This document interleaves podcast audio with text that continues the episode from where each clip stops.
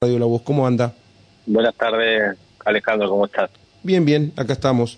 Bueno, eh, un poquito para, para poner en contexto esta situación, porque la verdad que con lo que conocimos hace algunas horas, bueno, aparecieron conceptos como eh, la prórroga de jurisdicción, la, la, contaminación, bueno, todo lo relacionado a lo que fue la resolución que adoptó el juez este, de juicio y, apelaciones este, Alejandro Gripo respecto de lo que fue el robo a la sala de juegos Neo aquí en, en Calle Galán. Bueno, ¿de qué se trata esto y, por qué de repente por primera vez vamos a tener la posibilidad de que un juicio por jurado que tuvo un hecho que tuvo este lugar en una jurisdicción va a ser juzgado en otra jurisdicción?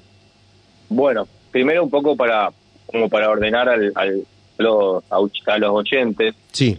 Eh, recordemos que la Cámara de Casación declaró la nulidad de la sentencia eh, que había recaído luego del veredicto de culpabilidad del, jurado. El 14 de noviembre de, eh, del año pasado, del año 2022, había, había recaído la sentencia.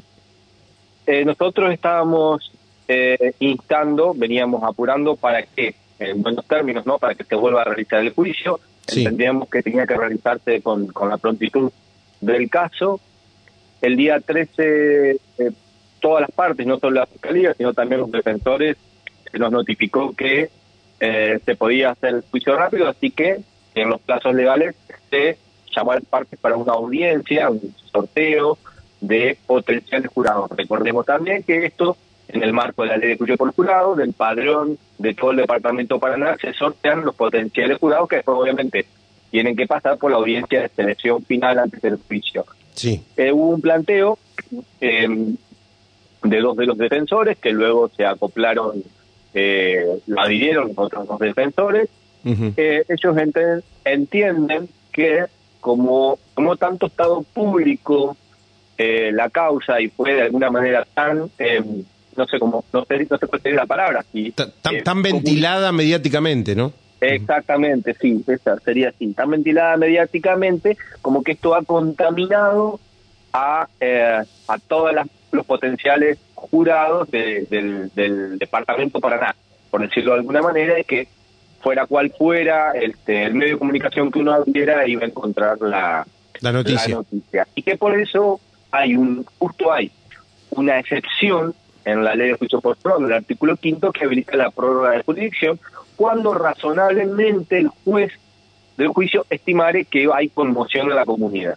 Bueno, por, la, por lo novedoso y porque es la primera vez que, inclusive es la primera vez que se otorga esto, porque esto ya fue planteado cuando comienzan los juicios por jurados en Mendoza. Hubo un hecho muy grave que conmocionó a toda la provincia que fue Pequeán Popovi, un homicidio calificado en Mendoza, y el juez, en aquella oportunidad, el juez colegiado lo, lo rechazó, por los motivos que nosotros entendemos, entre otras cuestiones, que acá también tendría que haberse rechazado. En la audiencia del día lunes, que se llevó a cabo el día lunes, las partes expusieron, eh, un poco completaron lo que habían sido sus alocuciones. Una de las defensas no acompañó el pedido, y o sea, quedaron tres, tres defensas. ¿Quién fue este el, el doctor Boris Cohen? El doctor Boris Cohen y el doctor eh, José Barbachelata Xavier. Xavier, sí. exactamente. Y bueno, nosotros nos opusimos y, y pese a la oposición nuestra, el juez Gripó entendió que sí, que para él estaban dadas las situaciones de excepción que, eh, que justifican la prueba de la jurisdicción. ¿Que, ¿Qué implica? Implica que dentro de la provincia otro juez y otro jurado posiblemente de la costa del Uruguay, porque pidió el pidió que se sortee, sean los que tengan que juzgar en este caso puntual. Esa última palabra la va a tener la OGA, ¿no? No, esa última palabra la va a tener en principio la Cámara de Casación porque estoy, estoy terminando de elaborar el recurso de casación. Ah, bien, perfecto. Eh, recién me decías que, que, se habían opuesto y claramente ustedes van a, van a, van a ir en, en casación sobre esta decisión del juez Gripo. Sí, yo sí, primero y principal yo quiero dejar aclarado que desde el Ministerio Público Fiscal y como fiscales para nosotros tiene un distinto lugar de juzgamiento, digamos, como cuestión fáctica, es un distinto lugar donde se juzguen porque nosotros estamos convencidos y tranquilos con el cúmulo de pruebas que hay, ¿no? Las pruebas son contundentes, más allá de que, bueno, ya se hayan valorado en otro juicio, las que existen son contundentes como para llegar a, a un veredicto de culpabilidad otra vez. Sí, y además, como decimos en la jerga, vamos a juzgar, vamos a jugar de nuevo, pero con las cartas la vuelta. ¿eh? Ya sabemos qué van a decir los testigos, no podrían decir otra cosa, no podrían mentir, ya sabemos cómo se va a desarrollar el juicio. Solamente que ahora no vamos a cometer los errores que nos señalaron que cometimos ni, ni el juez instructor ni la fiscalía en, la sentencia de, casación. Claro, porque casación lo que hizo fue observaciones sobre las, este, sobre las, este, eh, lo que son los, este, las instrucciones que impartió el juez y también sobre, este, cómo ustedes desarrollaron la acusación.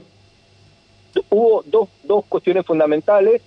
Eh, una que tiene que ver con que se violó, hay una prohibición a la ley de juicio por jurado, que prohíbe que el jurado conozca los antecedentes penales de las personas que están siendo juzgadas. Generalmente en los juicios con jueces técnicos se les pregunta, por cuando se los identifica, si tienen antecedentes condenatorios. Y ellos responden por sí o por no. Eh, al haber contestado en este caso ellos y al haberse enterado eh, por un error, por una visión, porque viene a rastro de una costumbre en realidad, no hay nada malintencionado, Sí. Eh, ellos contestaron y bueno, y el jurado tuvo en conocimiento, entonces estaba contaminado con información. Habría una posibilidad de prejuzgamiento que, bueno, estas personas ya tienen antecedentes condenatorios, para que se entienda. ¿Realmente eso puede influir? Digo, que uno sepa, por ejemplo, que en este caso Budasov o Bauman tienen un antecedente penal este, en el juzgamiento, si lo que se va a valorar es lo que se va a poner en la audiencia. ¿No, no se habla tal vez un poco ahí de, de subestimar al jurado en todo caso? Y lo que pasa es que la ley establece que esto es bajo sanción de nulidad. Ah, bien. y el legislador así lo ha entendido. Y nosotros esto de alguna manera lo hemos tomado del derecho anglosajón, donde tampoco se permite que se conozcan los antecedentes eh, de esta de esta manera. No significa que el imputado pueda mencionarlo o decirlo o su defensor se lo pregunte y él, y él lo conteste por algo porque quiera mostrar su posición o explicarlo.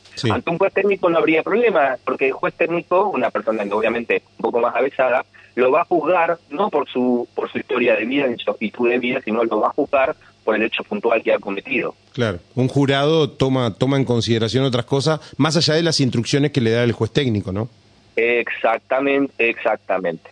Entonces puede quedar esa impresión en el, en el, en el jurado. La cuestión es que aquí eh, yo volviendo, lo que yo, lo que yo te hacía referencia es que nosotros no tenemos ningún problema que se juzgue en otro lado. Sin embargo, una de las funciones que tenemos como Ministerio Público Fiscal es velar por la legalidad del proceso. Y dentro de la legalidad del proceso, nosotros entendemos que hay una afectación de la garantía constitucional, que para todas las partes, que es la garantía del juez natural.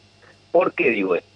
porque la garantiza el artículo 18 y el artículo 118 para juicio por jurado, especialmente de la Constitución Nacional, que dice que serán eh, los jurados, dice, de la provincia donde se cometió el hecho. Y el artículo quinto de la ley de juicio por jurado reglamenta esto al decir que tiene que ser un juez y un jurado de la jurisdicción donde el hecho fue cometido, como regla. Y la excepción, te diría excepcionalísima, dice, ¿cuándo hubiera, cuando hubiera eh, conmocionado a la comunidad.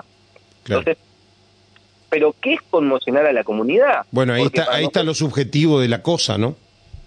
Exactamente, exactamente. Vos tenés que tener en cuenta que hoy por hoy eh, la sociedad en general está un poco más interesada en los temas penales. Y yo, yo puedo asegurar, a riesgo de equivocarme, pero puedo asegurar que el, los medios de comunicación de todo el país, por un poco, poco más, un poco menos, comunican eh, noticias de otra o de extraña jurisdicción. No sé si me explico, esto llega a todos lados, digamos, y hoy por hoy con los medios informáticos la velocidad de circulación de la información es exponencial. De manera que pretender que un jurado, cuando le toca ser jurado, no haya sabido del hecho, es yo te digo, me parece que es un poco utópico. Más allá de lo cual, hay un montón de hay un montón de pesos y contrapesos en la ley de juicio por jurado para garantizar la imparcialidad del jurado. ¿Viste? y, por antonomasia, existe una audiencia que se llama audiencia de guardia o audiencia de selección de jurados. Una vez que se sortea una determinada cantidad, cuando hablamos del departamento Paraná hablamos de 700 potenciales jurados en general. Una vez que se sortea de esos 700 un número de alrededor de 75 jurados, va a venir la audiencia de selección. Y en esta audiencia, tanto la fiscalía, porque a la fiscalía le interesa la objetividad obviamente y la imparcialidad, como la defensa le puede preguntar, ¿usted conoció sobre este hecho? El jurado tiene la obligación de decir la verdad, ¿eh? como un testigo. Sí, sí. No puede mentir, no puede mentir. Y de hecho también, y de hecho también ustedes solamente porque sí pueden apartar un número determinado de jurados, ¿no? Eso también está claro, ¿no? Exactamente, es lo que se llama recusaciones. Tenemos recusaciones con causa y sin causa. A nuestro modo de ver, en este caso puntual, la, la inquietud de la defensa de, parcialidad se hubiera salvado si hubiéramos esperado a la audiencia de guardiero de selección de jurado y hubiéramos utilizado un criterio amplio de recusaciones acordado por las partes. ¿Qué te quiero decir? Eh, a ver, en vez de ser restrictivo y decir, mm, en caso de duda no lo recuso, no. Acá en caso de duda... Lo recuso, claro, lo aparto. exactamente. Porque ¿qué es lo que estamos haciendo en definitiva? Si esto sigue de esta manera, le estamos privando a los ciudadanos del Departamento Paraná de juzgar a sus pares. Que en definitiva, Alejandro, es el espíritu de la ley de juicio postulado. Sí, es, muy claro. La verdad que ver, verlo también desde esta, desde este ángulo, del ángulo del Ministerio Público, que de alguna otra manera nos representa a nosotros también, ¿no? Porque este, cada vez que se comete un robo, un crimen, no solamente es contra la víctima o las víctimas o los eh, familiares o los cercanos, sino en contra de la sociedad, ¿no? Eso se debe quedar así claro. Y además se violenta esto que también ha estado en Danza Mariano en el último tiempo, que es el hecho de este, el juez natural, ¿no? Totalmente de acuerdo. Exactamente. Ese es el para nosotros el, punto más álgido de todo y entendemos que por esto nos van a habilitar el, recurso. Bueno, después veremos obviamente qué es lo que la, la Cámara de, Casación Penal de, Paraná va a resolver al respecto en, la audiencia. Lo único, si se quiere, como, como la, que yo lamento, es que esto le va a restar un poco de celeridad al juicio que queríamos que se haga con prontitud. Recordame en qué, en qué fecha fue. Recuerdo que nosotros lo cubrimos prácticamente ahí sobre el momento de lo que estaba pasando. Creo que fuimos uno de los primeros medios que llegamos al, al lugar cuando bueno se había perpetrado este, este hecho, este robo allí. Después empezamos a conocer los pormenores, ¿no?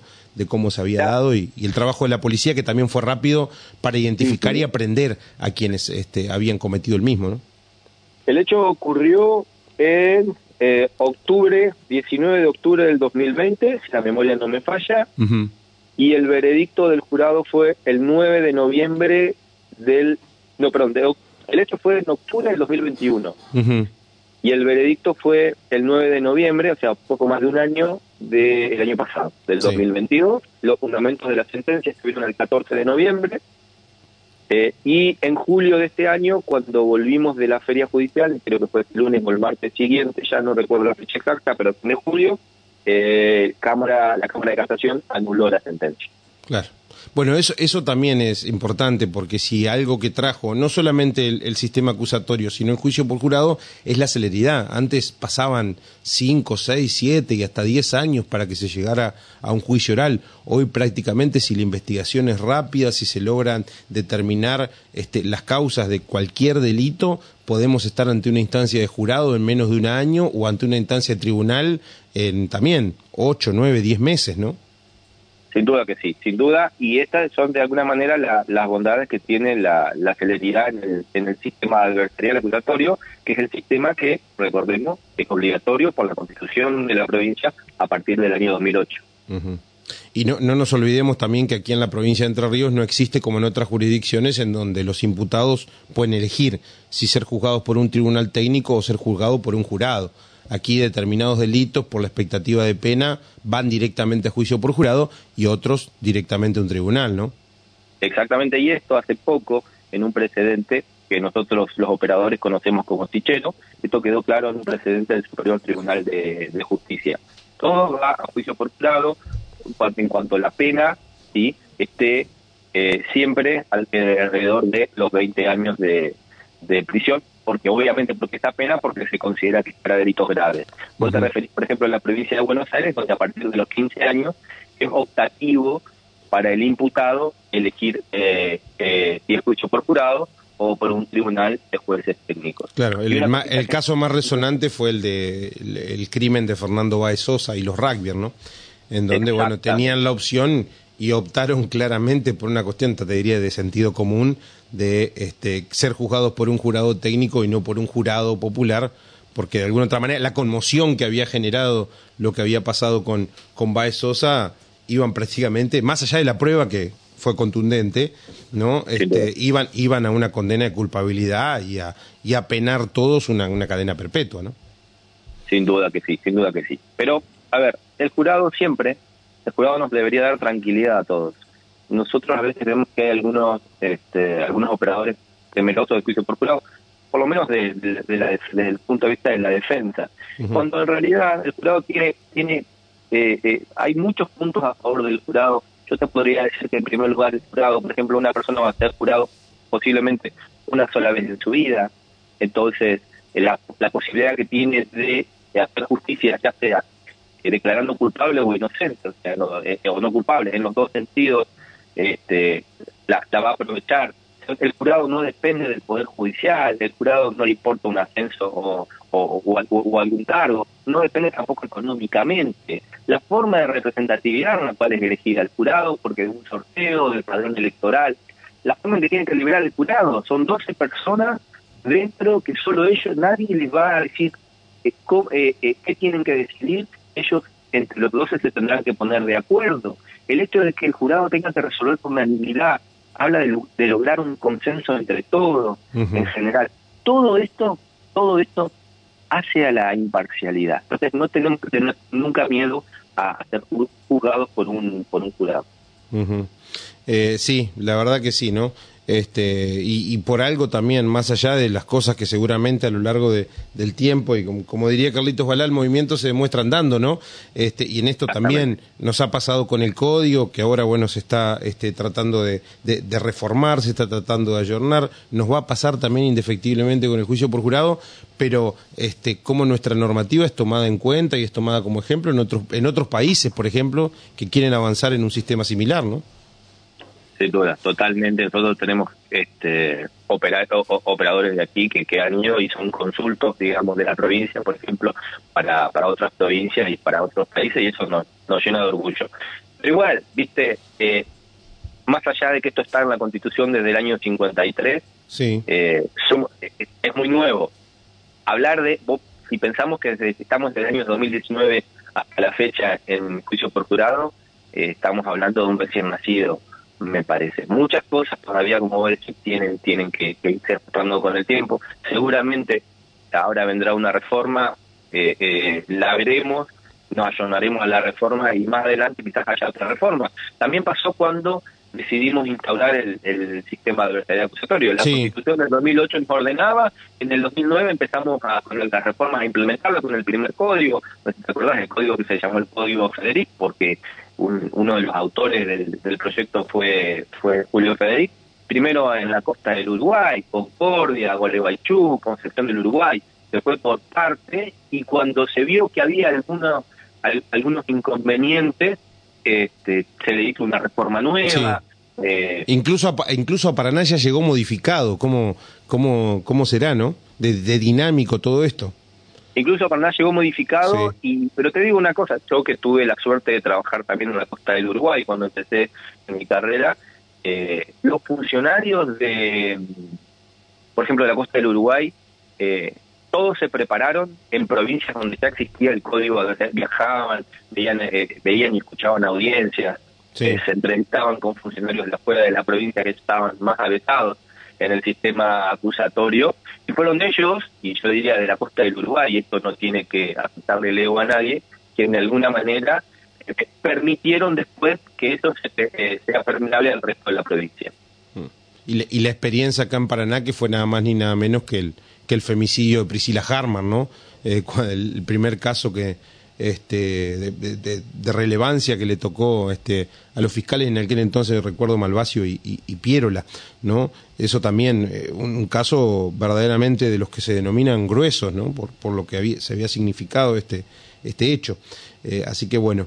Eh, Mariano, para pasar en limpio, ¿cuál es la situación actual de Cabrera, de Milderberger y de Cejas? ¿Están en libertad? ¿Están detenidos? ¿Tienen alguna restricción? Los cuatro imputados están en prisión preventiva en la unidad penal número uno. Eh, están en prisión preventiva efectivamente. Bien.